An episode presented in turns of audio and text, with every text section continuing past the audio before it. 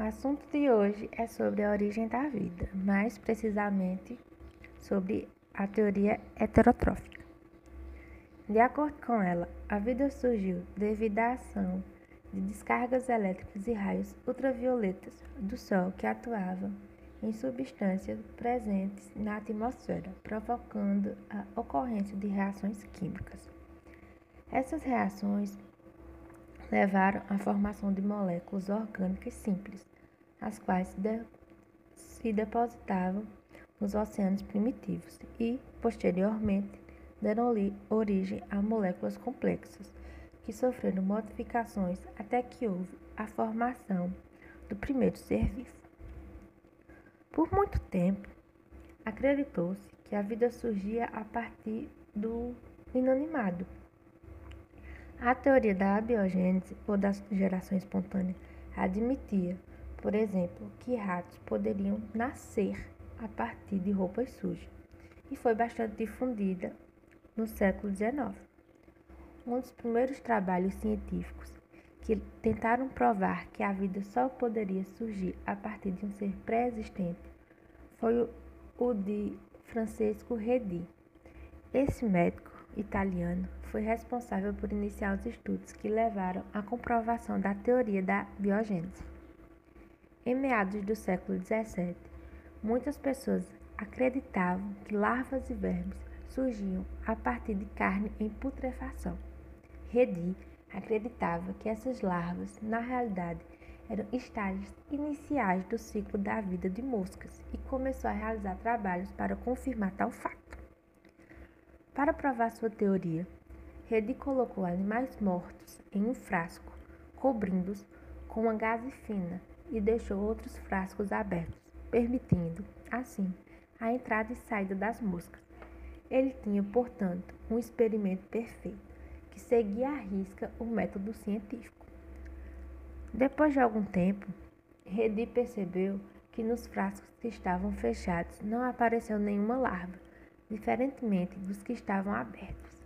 Sendo assim, ele conseguiu provar que as larvas não surgiam a partir da carne em putrefação, e sim das moscas que botavam, que botavam ovos nas carnes. Se a, se a teoria da geração espontânea fosse realmente correta, no frasco coberto com gás deveriam surgir larvas. Entretanto, esse fato não ocorreu, confirmando assim que essa teoria não era verdadeira.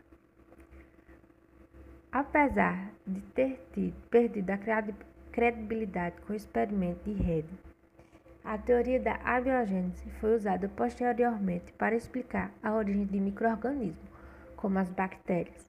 Isso ocorreu porque alguns pesquisadores ainda não conseguiam imaginar como seres tão pequenos e relativamente simples poderiam re realizar algum tipo de reprodução. Alguns pesquisadores, tais como Lázaro Spallanzani e Louis Pasteur, entretanto, não acreditavam que a teoria da geração espontânea era correta, nem mesmo para os microorganismos, e realizaram pesquisas que acabaram de vez com essa hipótese. Veremos isso mais para frente. Mesmo após os experimentos e teorias da geração espontânea, muitas pessoas ainda acreditavam que essa teoria poderia ser aplicada em seres mais simples como os microorganismos. Em 1749, Needham realizou experimentos com caldos nutritivos. Ele colocou os caldos em frascos de vidro, aquecê-los e fechou com a rolha cortiça. Logo em seguida, voltou a aquecê-los e depois de alguns dias verificou a presença de microorganismos nos caldos, afirmando ter existido por geração espontânea. Então Spallanzani observou o experimento de Needham e viu alguns erros e tentou replicar os experimentos, tendo o cuidado de ferver os frascos inteiramente fechados, matando os microorganismos ali pendentes.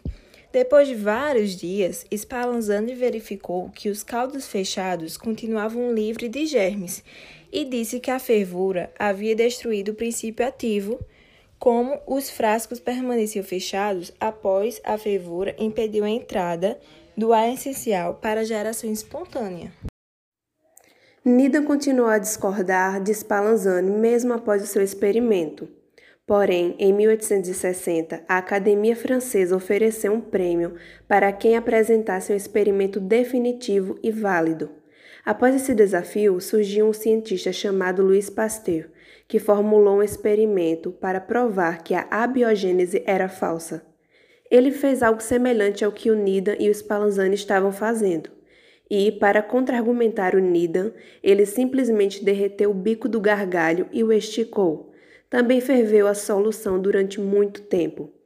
Por mais que os microrganismos viessem com ar, eles ficavam presos na parede do gargalho que estava esticada, e lá se encontrava água com umidade. Por isso não atingiram o líquido e consequentemente não surgiram microrganismos. Pasteur quebrou o bico em seguida e a partir dali começaram a surgir os organismos vivos, comprovando que a força vital que o Needham falava não estava destruída e que a vida só poderia surgir a partir de outra pré-existente. Pasteur conseguiu derrubar a abiogênese com seu experimento, chamado de pescoço de cisne, comprovando que a teoria heterotrófica é a verdadeira.